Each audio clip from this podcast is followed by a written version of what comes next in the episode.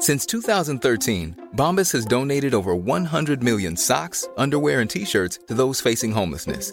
If we counted those on air, this ad would last over 1,157 days. But if we counted the time it takes to make a donation possible, it would take just a few clicks. Because every time you make a purchase, Bombas donates an item to someone who needs it.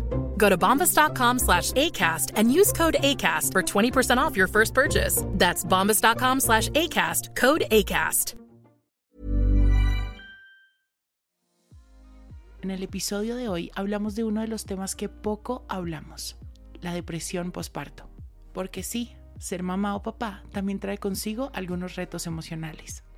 ¿Qué es la depresión posparto y cómo se diferencia del baby blues?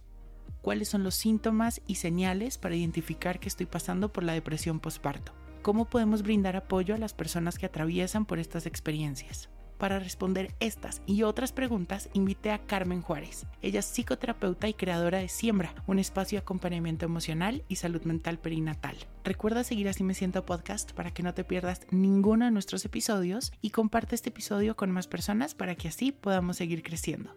Bienvenidos, bienvenidas y bienvenides.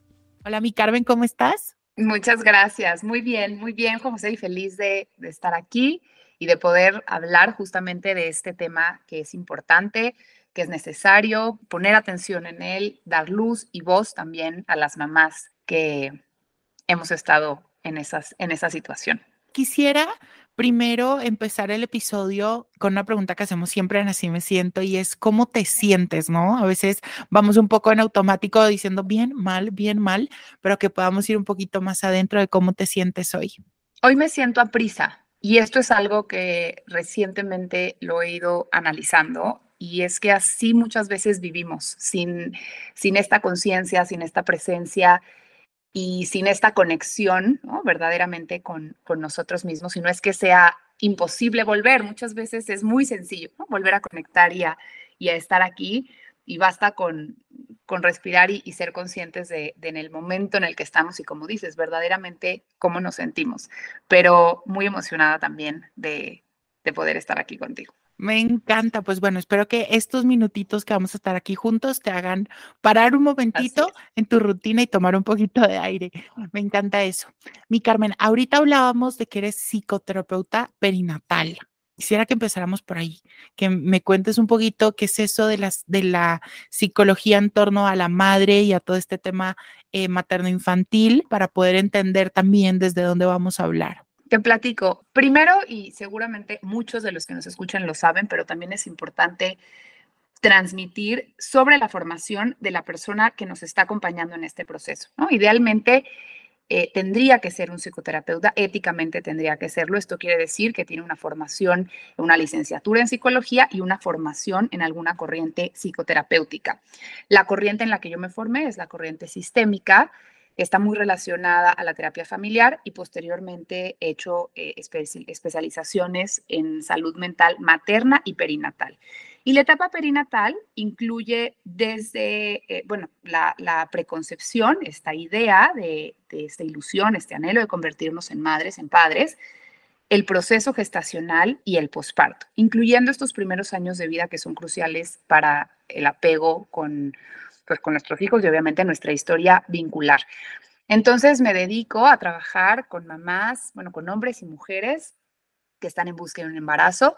También cuyo caso no han tenido quizá esta, esta posibilidad de lograr el embarazo de una manera tan sencilla, ¿no? O habitual como muchas veces lo vemos, con problemas de, fertilidad que están buscando o ante un tratamiento de reproducción asistida, mamás y papás embarazados y en posparto, previniendo, atendiendo, diagnosticando y acompañando en este momento que es crucial en la vida de un ser humano desde la identidad verdaderamente nuestra identidad cambia. Yo siempre he creído y lo he vivido así, de un embarazo nadie regresa igual y nadie regresa solo. Y aparte regresamos siendo muchas veces esta compañía que nosotras mismas necesitamos. Yo, a ver, yo no tengo hijos, no he tenido nadie cercano de pronto como que yo pueda compartir mucho la maternidad o el proceso, bueno, mis tías, pero pero nadie, pero sí soy y siempre desde muy pequeño he sido como muy inquieto y curioso con todo este tema de la maternidad y la paternidad, porque, híjole, sé que es un proceso y requiere de muchas cosas y por eso me encanta abrir estos espacios. Yo creo que para esta fecha ya salió un episodio en Se Dudas con Suria Vega y ella habla justamente que realmente el parto, el, el nacimiento de un, de un niño o de una niña, es muy bonito porque es como la dualidad un poco de la vida, ¿no? De la vida y la muerte, ¿no? Es, es, traes a la vida, pero también es un duelo de quién eras y de quién era tu vida y de todo lo que tú eras antes de que llegara esa persona, ¿no? Quisiera preguntarte ahora, ya nos hablaste que realmente son momentos que traen muchos cambios, ¿no? En la identidad, en todo esto, pero que hablemos ahora sí de la depresión postparto, del baby blue, porque lo, lo hablábamos ahorita, ¿no? Creo que es una situación o son momentos que se viven muy en soledad, que no se hablan mucho, porque además la maternidad ya viene sola cargada de muchísimo peso, socialmente hablando, pero también personalmente, o sea, estás trayendo la vida al mundo, ¿no? Entonces, si a eso le sumamos todos estos cambios hormonales y todos estos miedos, la culpa, siento que también tú ya me contarás un poco, pero la culpa creo que camina al lado con el niño que está aprendiendo a caminar y al que estás criando, ¿no? Entonces, qué es la depresión postparto, cómo se diferencia del baby blue y también qué es el baby blue.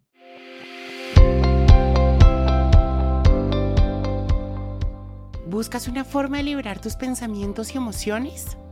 El journaling ha sido una de las herramientas que más me ha servido en mi camino de amor propio. Y en la búsqueda de seguir practicándola en cualquier momento encontré Shadows Edge la app que te acompaña a liberar tu potencial creativo y emocional por medio de 50 preguntas que te permitirán conocerte mejor. Sumérgete en el mundo de color donde tu arte y tus palabras tienen el poder de cambiarlo todo. Encuentra inspiración en cada rincón de Shadow's Edge, una ciudad mágica lista para recibir tu creatividad y tus emociones en un espacio seguro. Shadow's Edge te espera. Está disponible para iOS y Android. Encuentra el link en la descripción de este episodio. Descubre tu poder interior con Shadow's Edge. Empieza a crear tu espacio seguro digital. Primero te quiero hablar de cómo ahora se denomina esta, esta depresión. Una depresión mayor, pues es una depresión con, con los síntomas, o sí, síntomas que tenemos que ir identificando para poder hacer un diagnóstico. Y de pronto se le pone el apellido, ¿no? Posparto. Hoy le decimos y se le nombra depresión perinatal. ¿Por qué? Porque ya estamos abriendo el campo a estas mamás cuyas hemos vivido depresión durante el embarazo. Entonces, el periodo perinatal va a abarcar una depresión que se presenta desde la gestación y hasta el término del posparto, que en la actualidad se consideran los tres primeros años de vida o después del parto del nacimiento. Entonces, este periodo se ha ampliado justamente por este factor em, social, por este contexto en el que vive la madre o la familia, porque si bien después de este, ¿no? a lo mejor más, más hacia el segundo año de vida o el tercer año de vida después del nacimiento, diríamos, ¿será que ya hay una carga tan, eh, tan grande hormonalmente hablando? Sin embargo, el contexto puede también generar o derivar este tipo de depresión. ¿Por qué hablo de esta temporalidad? Porque hay que sentirnos incluidas también en este malestar, porque el malestar de pronto nos hace vivirlo muy en solitario. Y ahorita les platico un poco, un poco de los ejemplos. Entonces, cuando hablamos de depresión perinatal, son cuando aparecen tres o más síntomas por un periodo de dos o más, ¿no? De dos semanas o más en una mujer. ¿Y cuáles son los síntomas que pueden incluir? Bueno, siempre pueden ser eh, emocionales, psicológicos, cognitivos eh, o conductuales, pero generalmente son estas mamás que nos sentimos, sí, con mayor cansancio, a lo mejor con alguna alteración en el patrón de sueño, con alguna alteración en el patrón de la conducta alimentaria, eh, empiezo a sentir estos sentimientos de incapacidad de cuidar al bebé, esta imposibilidad de cuidarme a mí misma, pierdo la como este ímpetu, ¿no? Pierdo la motivación, el gusto por las cosas que antes me parecían placenteras, aparece la culpa, estoy mucho más irritable, puedo sentir frustración, enojo constante. O sea, es una lista de juego eh, muy, muy importante y, basta. Tan grande como la depresión que de pronto se vive normalmente, ¿no? Exacto, ¿no? ¿no? Porque tenemos esta idea de que la depresión es estar llorando. Va a sonar horrible, llorando en cada esquina. Y no, hay una, la persona con depresión puede estar sonriendo perfectamente y tener una vida común y funcional. Así es. Y justamente así se le conoce a la depresión eh, perinatal, como la depresión sonriente, porque estamos luchando contra esta presión social que nos dice, tienes que estar feliz, estás embarazada, tienes un bebé, además tienes que ser fuerte por él o por ella. Entonces, toda esta, estas expectativas de un momento a otro se tornan en exigencias. Y tengo que ir cumpliendo con todo eso y me doy cuenta que estoy teniendo problemas de concentración, que estoy teniendo dificultades para tomar decisiones, que me estoy aislando o incluso estando en un lugar con personas o, teniendo un acompañamiento, me siento eh, en esta soledad.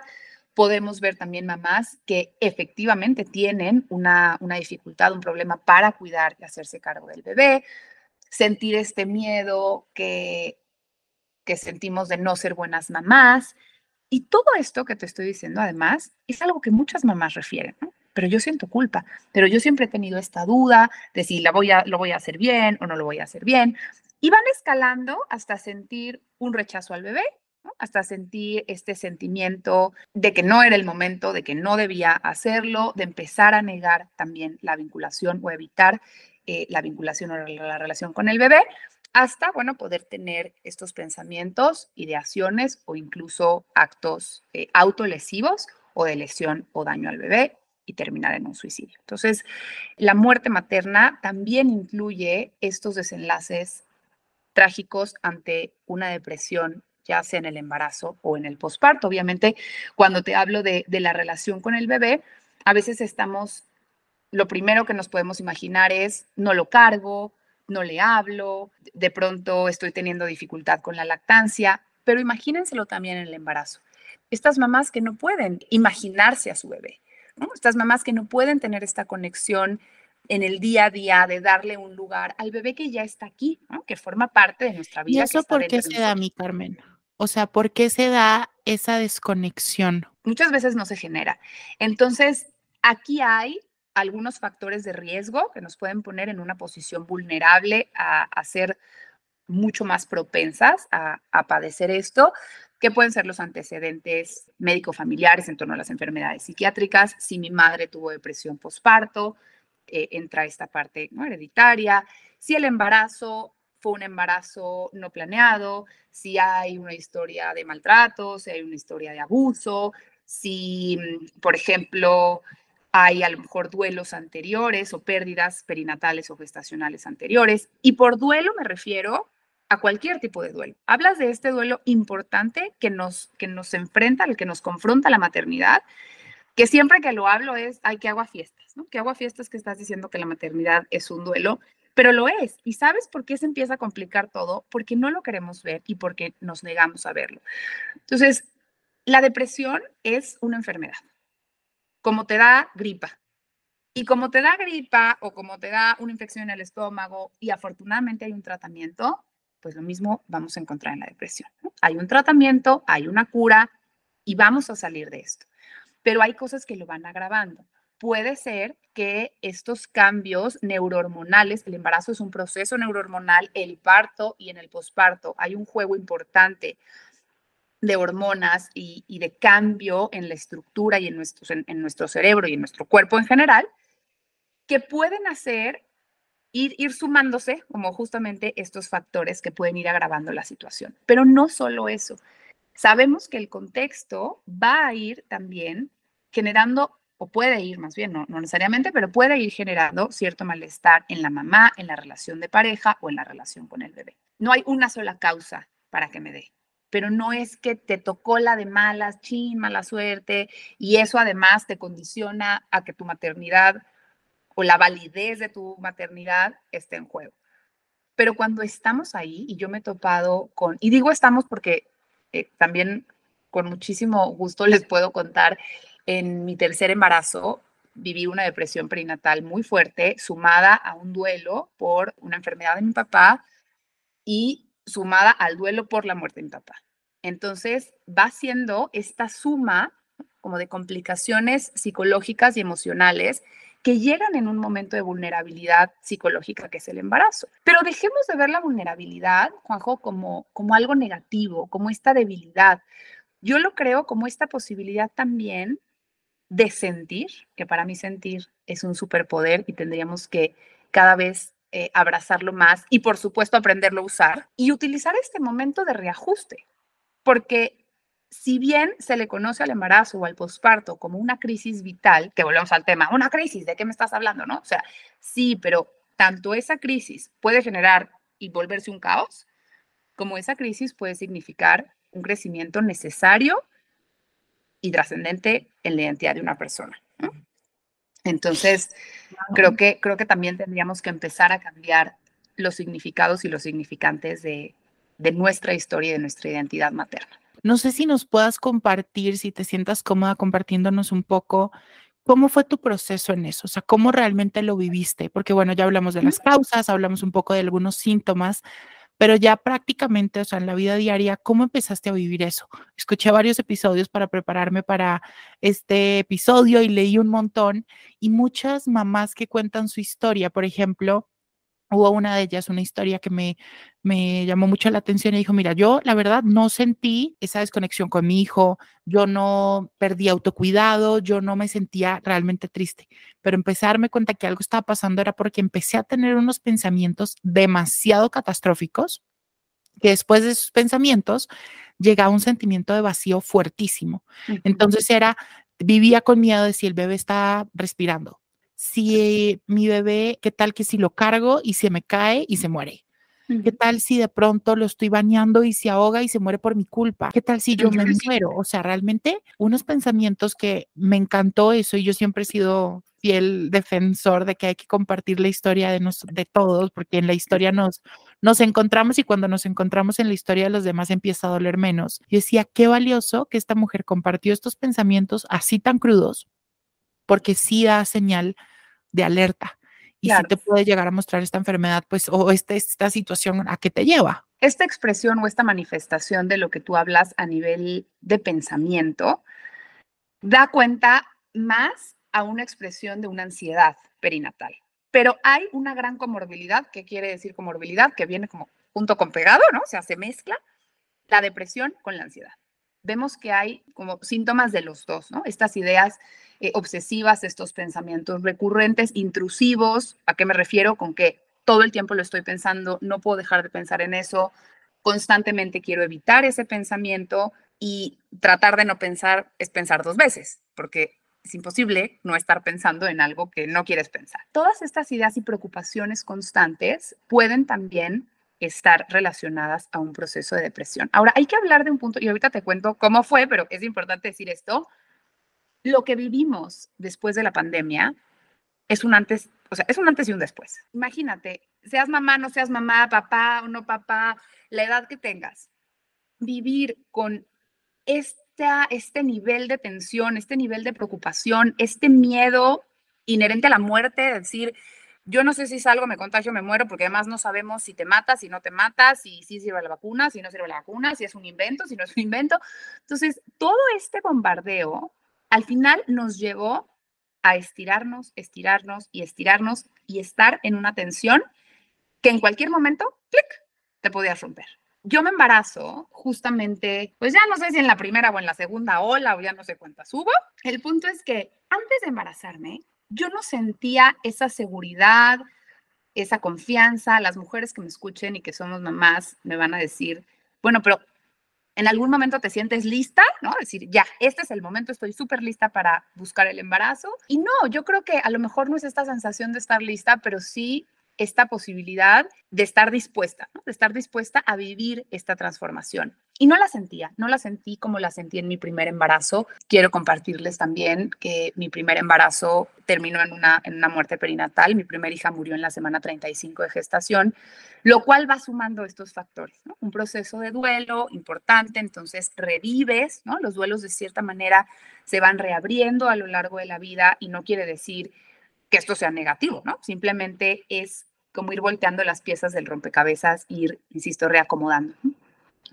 Un segundo embarazo muy angustiante. ¿Por qué? Porque no me vaya a volver a pasar, porque ahora sí, esta tiene que ser la buena, ¿no? Y así lo piensas, no quiero que me vuelva a pasar, ya sería muy mala jugada, ¿no? De la vida, pero pensamientos o conductas eh, muy ansiosas. Entonces, un posparto que ahora veo que fue muy exigido. Estoy hablando de mi segundo posparto. ¿ah? ¿Por qué? Porque yo quería que todo fuera perfecto. Entonces, esta necesidad de control fue haciendo más tensión y más tensión. ¿Dónde veo? Y quiero hablar de, estos dos puntos porque constantemente en la consulta lo, lo encuentro. Esta obsesividad en torno a la alimentación y en torno al sueño del bebé, que son necesidades básicas. Todo ser humano las necesita, pero un recién nacido las necesita de mamá. Entonces, yo me pongo en ese lugar de sí o sí lo tengo que lograr. Y hoy en día vivimos una sobreinformación y sobreestimulación que a veces nos desconecta con nuestra intuición materna. Yo siempre creo que la maternidad viene con un GPS y el GPS es la intuición. Y a veces te dice, ya la regaste, por aquí no es, y das la vuelta y recalculas la ruta y ves hacia dónde tienes que ir. Pero a veces no lo puedes hacer. Entonces, yo estaba muy empeñada en esto, generando más, más tensión, más estrés, y pues de repente le digo a mi esposo, a ver, sí, sí, sí me gustaría intentar volver a embarazarme, sabiendo que no siempre, ¿no? Este, es a la primera, sabiendo las complicaciones y, y lo que puede suceder, pero no estoy enteramente segura si este es el momento o no. Y ante una situación que te enfrentabas constantemente a la muerte, que fue la pandemia, para mí una esperanza, ¿no? Y decirlo así porque hay que también cuestionarnos nuestras motivaciones de por qué, ¿no? por qué queremos ser mamás en ese momento, fue, sí lo puedo hacer. Yo sé que mi cuerpo está preparado para la vida y además conozco mis capacidades psicológicas, ¿no? Eh, pero como persona, pues, no como profesional de la salud mental, para criar dos hijos. Y entonces le digo, va, pero, pero no me lo dejes pensar mucho porque en una de esas digo que, que siempre no, ¿no?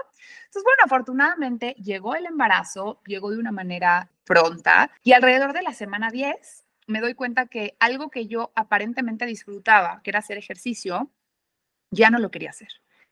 Pero lo tenía que hacer por esta idea de continuar con, estas, con estos mandatos que se esperan de la mujer embarazada tienes que cuidarte, tienes que alimentarte, tienes que hacer ejercicio, pero no demasiado, tienes que, se tiene que ver la panza, pero no subas demasiado de peso porque luego tienes que bajarlo y en el partos regresar, ¿no? Un poco el cuerpo al que era antes.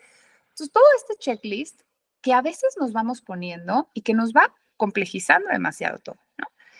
Y un día, Juanjo, me encontré tirada en el piso de mi casa viendo un video, no se podía salir, no podíamos ir al gimnasio, ¿no? Entonces un video así diciéndome, uno, dos, tres, tú puedes, ¿no? O sea, haciendo no sé qué ejercicio. Y yo diciendo, no puedo más, no quiero hacer esto. Yo sabía que eso era un factor, ¿no? Cada vez que iba al ginecólogo me lo preguntaba, ¿cómo te sientes emocionalmente? Y yo le decía, bien, pero en realidad las cosas no se sentían bien. Y hubo un punto clave en mi embarazo que fue cuando me enteré del sexo de mi bebé. Para mí, eso fue un punto de quiebre porque rompía con las expectativas que yo tenía. Entonces, la decepción ante el sexo de nuestros hijos puede ser, y, es algo que, tenemos que hablar y que tenemos que tomar como, como una posible, no causa, no que necesariamente vaya a tener que ser un problema, pero, pero sí un tema que tenemos que abordar porque hay algo, hay algo ahí que nos está, ¿no? Como parpadeando, ¿no? Y me acuerdo que lloré muchísimo, y yo decía, pero sí lo amo, pero de verdad que sí lo voy a querer, pero no sé si voy a ser, si voy a saber ser mamá de un niño. Y ahí empezó toda la preocupación ante si yo la iba a armar y si iba a ser buena mamá de dos. Y todo el tiempo es, no voy a poder, ¿qué va a pasar cuando le tenga que dar de comer? Te estoy hablando que yo tenía 12, 13 semanas de embarazo.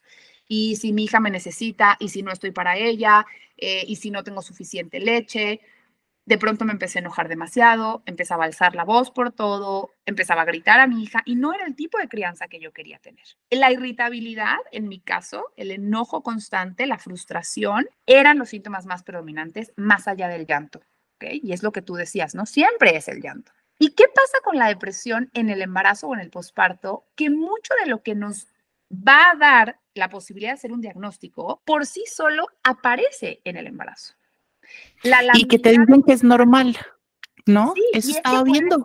Entonces tú dices, no, si de pronto le dices, hablas con otras mamás y de pronto les dicen, no, es que me siento sumamente preocupada, es que estoy pensando esto, es que vivo cansada, es que, claro, y aplaudimos como sociedad, creo que aplaudimos la mamá que por estar detrás de los hijos no se baña, no se arregla, no se... Sí, entre más jodida mejor. Exacto, esa es la supermamá. Entonces eso lo aplaudimos y de pronto lo que no sabemos es que de pronto detrás de eso la mamá la está pasando realmente mal y que la mamá está pasando por una depresión muy fuerte, pero nosotros le aplaudimos el no bañarse, el no arreglarse, el no tener tiempo, el no hacer sus cosas, el no salir de la casa, porque eso es lo que nos han Hi, I'm Daniel, founder of Pretty Litter. Did you know cats tend to hide symptoms of sickness and pain? I learned this the hard way after losing my cat, Gingy. So I created Pretty Litter, a health monitoring litter that helps detect early signs of illness by changing colors, saving you money and potentially your cat's life. Pretty Litter is veterinarian developed, and it's the easiest way to keep tabs on your fur baby's health right at home. Go to prettylitter.com and use code ACAST for 20% off your first order and a free cat toy. Terms and conditions apply. See site for details. Millions of people have lost weight with personalized plans from Noom, like Evan, who can't stand salads and still lost 50 pounds. Salads, generally, for most people, are the easy button, right? For me, that wasn't an option. I never really was a salad guy. That's just not who I am. But Noom worked for me. Get your personalized plan today at Noom.com. Real Noom user compensated to provide their story. In four weeks, the typical Noom user can expect to lose one to two pounds per week. Individual results may vary. Dicho que eso hace una gran mamá. Claro. Y si la ves de otra manera, ¿no? Digo, no quiero poner adjetivos, ¿no? Ni descripciones, es ay, claro, pero ella no cuida a sus hijos, pero seguramente tiene ayuda, pero seguro. No, no, tenemos que dejar de hacernos el trabajo más complicado, ¿no? Y entonces, a ver, ¿qué pasaba? Que, que definitivamente, y no, a ver, volviendo al tema de lo que es normal en el embarazo, si estás cansada, si no estás durmiendo bien, si de pronto no te dio tiempo de desayunar porque te bañaste en ese momento, este, a lo mejor tu bebé tiene reflujo, entonces la demanda que tienes es diferente, no quiere decir que estés en medio de un episodio de depresión. Por eso es importante acudir a un especialista, por eso es importante hacer una entrevista, conocer el contexto, adentrarnos a los síntomas, a la intensidad, a la duración, porque me he encontrado con muchas mamás que nos, no, o sea, ya te metes internet, uno, dos, tres, ya. Y no sé qué hacer, y me agobio más y me angustio más. Entonces, alrededor, hasta la semana 20 fue cuando, después de, eh, insisto, mi papá está hospitalizado, mi papá muere por secuelas de COVID, entonces es otra vez como esta profecía autocumplida, ¿no? De, no puede ser esta pesadilla otra vez, ¿no? está tan cerca y la muerte está tan cerca de mí, después de haber vivido la muerte de mi hija, ¿no? Y me acuerdo que ahí sí me senté no, no me senté, me quedé como en esta posición fetal, llorando muy desconsolada en el sillón, con mucho miedo, con una imposibilidad de, de respirar. Yo creo que fue el primer ataque de pánico que tuve en mi vida. Me paré, le escribí a mi psiquiatra, que fue obviamente, ¿no? Punto, punto súper importante en este momento, y le dije, por favor, te necesito ver, ¿no? Obviamente con, con, una cercanía y una amistad que teníamos que me daba la posibilidad, ¿no? A lo mejor de de mandarle un WhatsApp. ¿Y por qué se los digo? Porque no todos los psiquiatras tienen la formación o la actualización en torno a la depresión perinatal. De pronto te encuentras con un psiquiatra que te dice, uy, no estás embarazada, te aguantas, no te puedo medicar. Hay medicamentos enteramente compatibles con el embarazo y con la lactancia, ¿no? Para el posparto. Me acuerdo que ese día me dio la cita a las 5 y a las 3 de la tarde mi esposo estaba en la sala viendo la televisión y empecé a temblar porque le, iba a decir que iba a ver al psiquiatra. Y otra vez yo dije, es que este es el mensaje que se lo tengo que decir, ¿no? ¿Por qué tengo tanto miedo a hablar de lo que me pasa? Claro, porque lo que pasaba por mi mente era, soy una mala mamá. Soy una mala mamá porque no estoy feliz con lo que viene, porque no me estoy sintiendo cómoda con lo que está. Y cuando se lo dije a mi esposo, le dije, voy a hablar con el psiquiatra, me volteó a ver y me dijo, pero, ¿qué pasó? Es que tienes todo. Y dije, claro, ese es el problema, ¿no? O sea, que, tengo a la hija, que tengo al esposo, que tengo el trabajo, que tengo la casa, que tengo... Y hay otra vez esta sensación de vacío, como tú decías. Entonces, a partir de ahí, obviamente, por, por la intensidad de los síntomas que yo tenía, sí era sugerido hacer una intervención con medicamento, pero no siempre es así. ¿Ok? O sea, dividimos la depresión en leve, moderada y grave.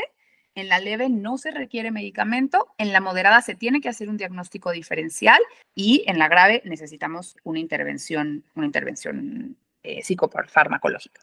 ¿Y en todas hay intervención eh, por psicoterapeutas, o sea, en por psicoterapia? Okay. En todas es lo sugerido y es necesario. Imagínate que hay una plantita, no sé si has visto estas plantitas que salen como en, el concreto, que tú dirías, sí, sí, sí. no hay condiciones para que esta planta esté saliendo. Como maleza, como... Exacto. Entonces, ¿qué va, a ser el, ¿qué va a hacer el medicamento? A ver, el medicamento va a ayudar a ir quitando eso de arriba, esta expresión, esto que se ve de los síntomas. Una vez que se quite la maleza, ¿no? Va a poder entrar, pero para que pueda entrar, alguien tiene que picar. O sea, alguien tiene que picar ese concreto para poder ir y sacar eh, la raíz. Entonces, el proceso psicoterapéutico nos va a ayudar a empezar a remover todas estas tensiones. Digamos que este punto de remover es en conjunto. A veces necesito el medicamento para poder tener eh, esta posibilidad de adentrarnos a nosotros mismos. Y ahora sí, va a permear el medicamento y la psicoterapia también va a ayudar a entender cómo se generó esa raíz que está abajo de ese lugar, que sigue y sigue y sigue saliendo. Entonces, si yo tomo solo el medicamento y no hago un proceso psicoterapéutico, en el momento que quite el medicamento, pues otra vez va a salir, a lo mejor no de inmediato, pero va a seguir ahí de inicio, ¿no? Y de raíz lo que, lo que me está generando. Entonces, es un trabajo maravilloso en conjunto que creo que cada vez más profesionales de la salud tendríamos que estar trabajando de manera interdisciplinaria, porque de pronto me he encontrado con muchos que no lo hacen, ¿no? O sea, el psiquiatra que te dice, pero ya quédate conmigo, ¿no? Y a lo mejor este, yo te doy la terapia, pero no necesariamente tiene la formación psicoterapéutica, por eso te empecé hablando de esto. Y afortunadamente hoy, Juanjo, aquí en, en México, yo me encuentro en, en México, pero también incluido Colombia, existe ya la red latina de profesionales de la salud mental perinatal y en México está empezando también pues este grupo de profesionales que estamos preparados y que estamos también dispuestos a acompañar de esta manera muy amorosa y de mucha contención en un momento tan significativo de la vida de una persona. No, importantísimo. Me tienes que pasar esa información para, para ponerla aquí. Siento que, claro, la, la mujer, quien lleva, digamos, el, el bebé adentro, está un poco más expuesta a que pueda pasar por esta depresión, ¿no? Porque además conlleva un montón de cambios hormonales propios del mismo embarazo. O sea, tenías un niño adentro y ya no lo tienes. Y habían muchas glándulas y muchas hormonas que se estaban que estaban andando en tu cuerpo para que ese niño pudiera crecer y el cuerpo se tiene que ajustar a esta nueva, a esta nueva normalidad y por eso puede llegar también a pasar.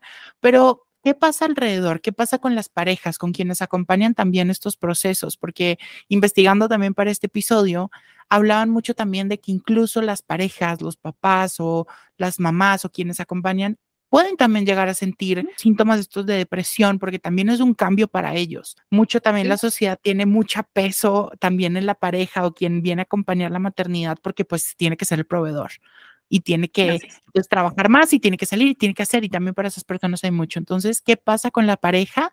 en estos procesos de depresión perinatal. Se ha estudiado que hay, que hay casos de depresión paterna, ¿no? En este, o en este periodo de, transición a, un nuevo reajuste de la relación de pareja y de la dinámica familiar, donde la imposibilidad de que las cosas sean como antes me resulta muy complejo.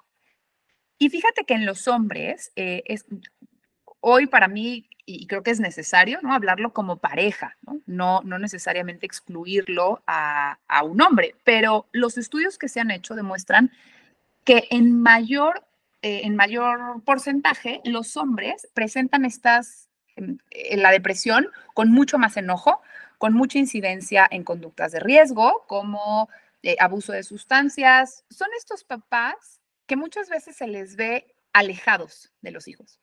Entonces, volvemos al tema de la vinculación.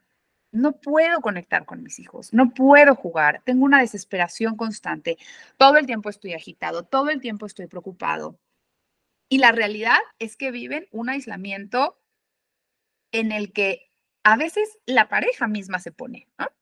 Porque no comprendemos la importancia de cuidar la diada, la unión entre madre y bebé, que es necesaria, pero además que es un, eh, es un resultado de la, biología, de, desde nuestra especie de mamíferos proteger a, nuestros hijos. Y entonces, eh, esta tercer figura, que cuando digo tercer no me refiero a que sea menos importante, tiene que cuidar este, esta unión, pero entendiéndose parte importante.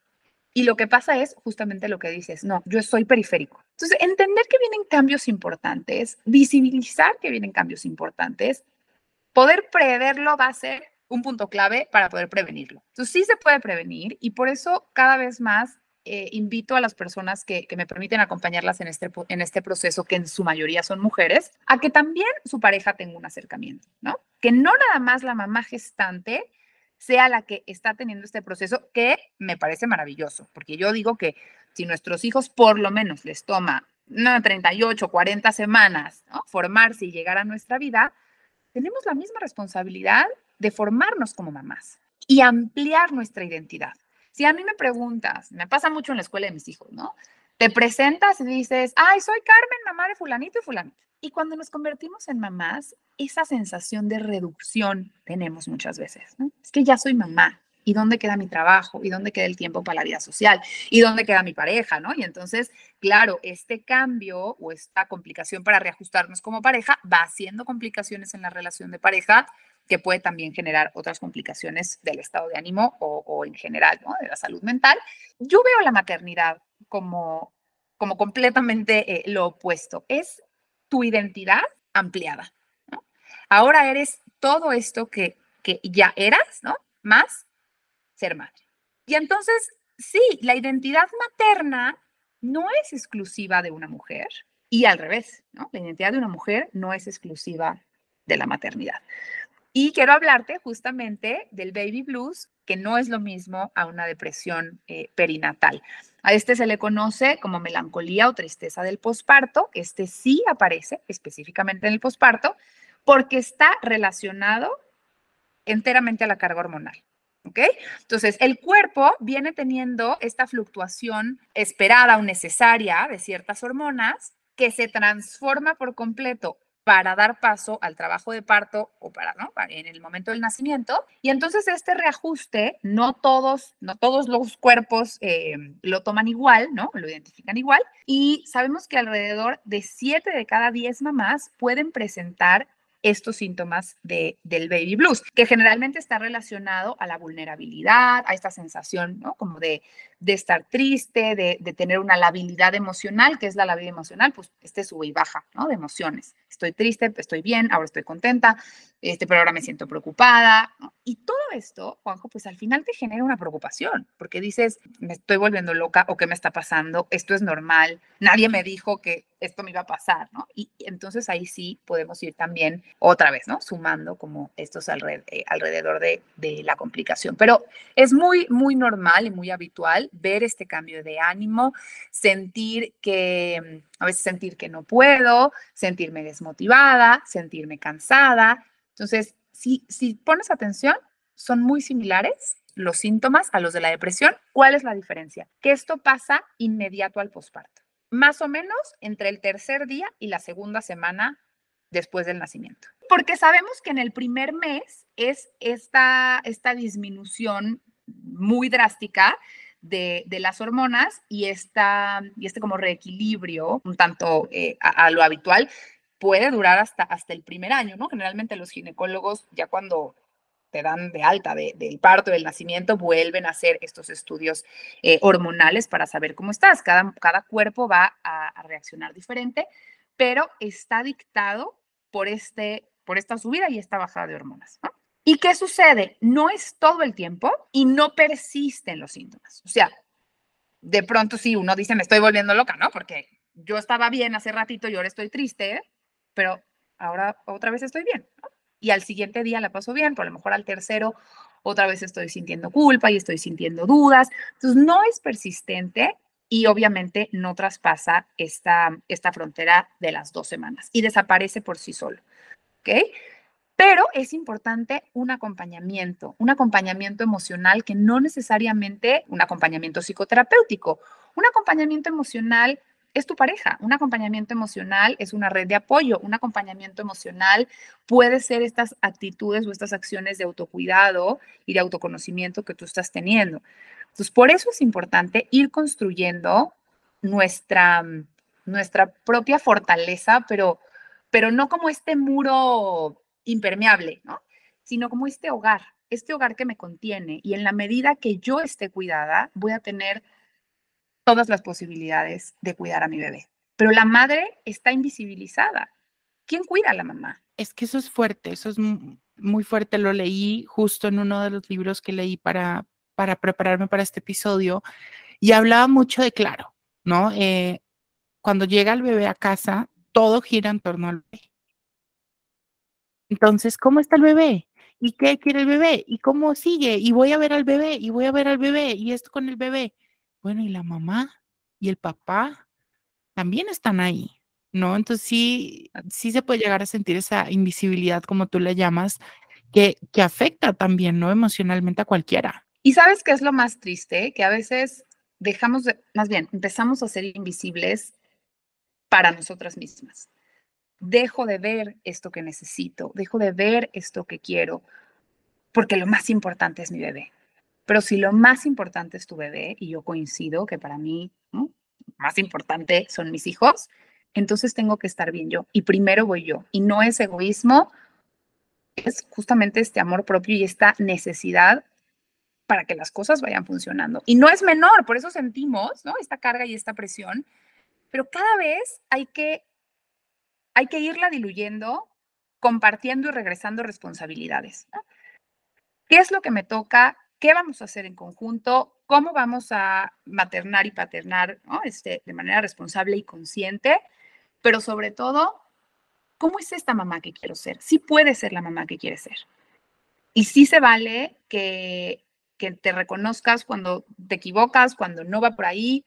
Y esto es también un regalo que nos da la maternidad, la posibilidad de volver a empezar. Para mí, haber tenido depresión perinatal fue la puerta a mí misma, a darme cuenta de todo el daño que me había hecho por muchos años, por las exigencias que ponía sobre mí, por la presión que ponía sobre mí, y decir, no lo quiero hacer así, pero por mí. Quiero cuidarme de manera distinta, porque puedo amarme de manera distinta. Y justamente ese es el amor que quiero darle a mis hijos. Y el tratamiento y la cura no fue fácil, fue dolorosa. ¿Dolorosa en qué sentido? Porque te encuentras con cosas de allá, aquel entonces, ¿no? que te duele, que te lastima, pero que si no puedes cambiar los hechos, porque no lo podemos hacer, sí podemos cambiar los significados y sí podemos entender nuestra historia de manera diferente y escribir nuestra historia de manera diferente.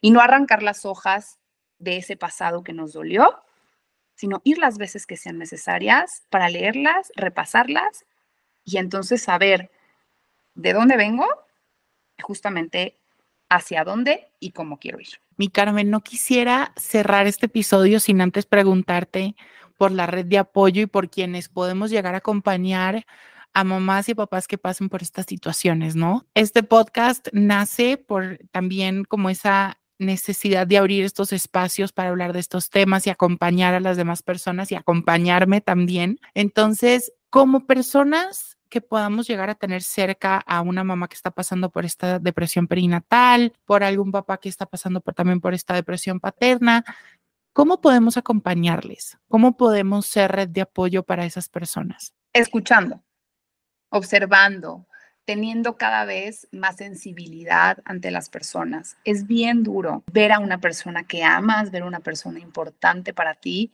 no estar bien, ¿no? No estar pasándola bien y muchas veces lo anulamos, muchas veces queremos evadirlo y decir, no, pero mira todo esto que tienes para ser feliz, ¿no? O sea, esto que hizo mi esposo, y se lo agradezco enormemente porque fue, fue su manera de decir, pero tienes todo, ¿no? O sea, ¿por qué te está pasando esto? Es que yo no, no fui y compré un boleto, ¿no? Para que esto me pasara, porque, a ver, vamos a ver que se compliquen más las cosas para ver qué tanto puedo. No, chin, te pasó. Y entonces necesitamos ser esa persona que acompaña, que escucha, que si no entiende, investiga, que si no sabe, pregunta, Y a veces las respuestas las tiene esa persona, pero hablamos demasiado que no escuchamos. Y hablamos demasiado porque queremos proteger. Y decimos, pero ya no llores, pero mira, mejor vente, este, vamos por un café y te distraes, ¿no? Y a veces es simplemente estar ahí y acompañar y decir, creo que la estás pasando mal, ¿no? Creo que, creo que a lo mejor hay algo que podríamos hacer diferente. ¿Cómo te estás sintiendo? Así como me lo preguntaste, verdaderamente, ¿cómo te estás sintiendo? ¿Cómo está siendo este proceso para ti? Y ayudando, siendo esta red de apoyo, sin generar, por favor, señores y señoras, más presión y más exigencia. En el posparto hablas y preguntas, hola, ¿cómo estás? ¿Necesitas algo? ¿Quieres algo? No, nada más, ¿a qué hora está despierto el bebé para pasarlo a ver? Yo creo que es algo importantísimo y es estando. Creo que eso es lo que tenemos que hacer. Creo que en la maternidad, en estos procesos, como en otros de la vida, a veces la red de apoyo tiene que estar y esperar. Yo creo que esperar a que la persona que tienes enfrente te pueda comunicar qué necesita y qué quiere, porque a veces, claro, con este afán de querer ayudar, de pronto hasta llegamos a invadir o llegamos a imponer y a veces como no, espérate, em, no sé, solo necesito que vengas y me hables de algo completamente diferente al bebé o sácame de mi casa un rato. O, ¿sabes qué? Ven, sí, ayúdame con el bebé unos, unas horas en lo que yo puedo dormir. O no sé, creo que dijiste eso de ser empático y estar y creo que es clave en estos procesos. Así es. Y aprender también a, acercar a la mamá, específicamente en el posparto, me, estoy imaginando esta escena, a la conexión de su intuición para, para acercarse a su bebé no es, ya llegó la mamá, la suegra, déjame yo lo baño porque tú no sabes, ¿no? O sea, es, ¿qué necesitas que haga, no? ¿Cómo quieres que lo hagamos? Aquí estoy para ti. Una mujer en un estado de depresión es muy poco probable que pueda poner límites. Es muy poco probable que te pueda decir, no, yo lo quiero hacer de esta manera. ¿Por qué? Porque nuestra voz, a pesar de todo el ruido que escuchamos adentro de nosotros, nuestra voz está disminuida no sé si lo estoy haciendo bien, no sé si esto que quiero decir va a ser este, tomado de la manera que lo quiero decir. Y por eso te hablo de la importancia del contexto, de la familia, del cuidado que tenemos que estar. Y, no lo pudiste haber dicho mejor, de estar. Y lo único que agregaría es y permitir ser, permitir ser a la mamá, al bebé, observar y también ser testigos de, de esta unión que se genera, de esta, de esta recuperación que es real te hablaba de una enfermedad, pues sí, te tomas el medicamento, tomas el tratamiento y te prometo que vas a estar bien. Luego en mi profesión es, híjole, es bien delicado, ¿no? No podemos andar prometiendo cosas, pero cuando hablo de mi experiencia y cuando hablo de ver a tantas mamás que llegan devastadas, ¿no? Y, sin esta esperanza, te prometo que hay una luz y que si soy yo el terapeuta, el psiquiatra, la red de apoyo que encuentres, logra ser lo suficientemente sensible para verte, para reconocerte y acompañarte en este proceso, vas a llegar al otro lado y estoy segura que vas a llegar de manera diferente, con mucho trabajo de, pues de conciencia, que no es fácil, pero, pero siendo mucho más tú. Y eso es lo valioso. Esa es la joya que tenemos dentro de nosotros y que a veces la cubrimos y no la queremos escuchar y que a veces se hace tan ruidosa y tan incómoda que termina siendo una depresión en el embarazo o en el posparto y lo único que nos está diciendo nuestro cuerpo y nuestras emociones y nuestros pensamientos es, es aquí adentro, es aquí adentro donde tienes que ir y el despertar empieza con nosotros. Ay, me encanta eso que dices, Carmen, porque sí, creo que das mucha luz eh, a este tema que como decía al principio, es muy triste que, que esté como tan lleno de, de, oscuridad y de soledad. Entonces, gracias por, por eso que estás diciendo. Y creo que también algo importante que podemos decir es que no te quita ni te suma valor como mamá, porque entonces ahora, no, entonces si me da depresión postparto, entonces voy a ser mala mamá y cero. Son situaciones de la vida. Ya te está diciendo Carmen que hay solución, hay salida, hay luz que es normal también, que puede pasar, que no es nada, no es que algo esté mal en ti. Entonces, realmente gracias por eso que estás diciendo, mi Carmen. Y cuéntanos ahora dónde te podemos contactar, dónde podemos ver todo lo que haces y dónde de pronto si quienes nos están escuchando tienen a alguien cerca o ustedes mismas quieren hablar con Carmen para contarle un poco de su historia y que Carmen las pueda acompañar, ¿en dónde te pueden contactar? Claro que sí, me pueden encontrar en Instagram como Siembra, se escribe P Siembra, que justamente para mí es, es esto, la importancia de sembrar interés, importancia y valor en nuestra salud mental para poder cosechar la, la vida que queremos, la identidad que queremos y, hacerlo de una manera satisfactoria, romper con la idea de que la maternidad es un sacrificio. Entonces, ahí me pueden encontrar, ahí vienen todos los datos para poder agendar alguna sesión, si necesitan algún acompañamiento. Y bueno, ya esta pandemia de lo que nos dejó es la posibilidad de hacer trabajo online. Entonces, bueno, no hay, no hay fronteras que, que no puedan acercarnos para, para transitar este camino. Y, agradecerte a ti, agradecerle a todas las mamás, a todas las mujeres, a todas las parejas, familias que van a escuchar esto y que van a hacer también esa luz.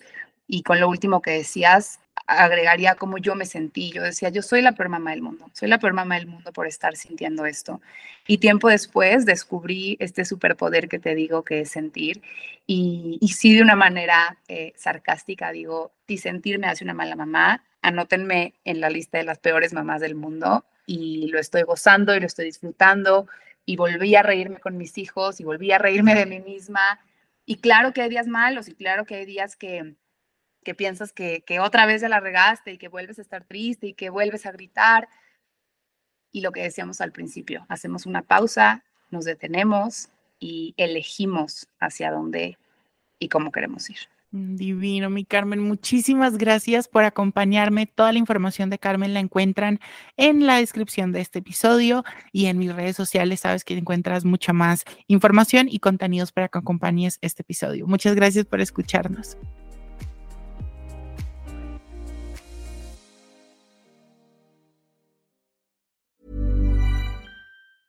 If you thought the only way to get a more defined jawline with natural looking results was through surgery, think again. Juvederm Volux XC is a non surgical injectable gel filler that improves moderate to severe loss of jawline definition and can help you achieve natural looking results with little downtime. Even better, this improved definition lasts up to one year with optimal treatment. No maintenance required. Improve jawline definition for a smooth, sculpted look with Juvederm Volux XC. For important safety information and to find a licensed specialist, visit juvederm.com. That's J U V E D E R M.com. Not for people with severe allergic reactions, allergies to lidocaine, or the proteins used in Juvederm. Common side effects include injection site redness, swelling, pain, tenderness, firmness, lumps, bumps, bruising, discoloration, or itching. There's a risk of unintentional injection into a blood vessel, which can cause vision abnormalities, blindness, stroke, temporary scabs, or scarring. Talk to a licensed specialist to find out if it's right for you.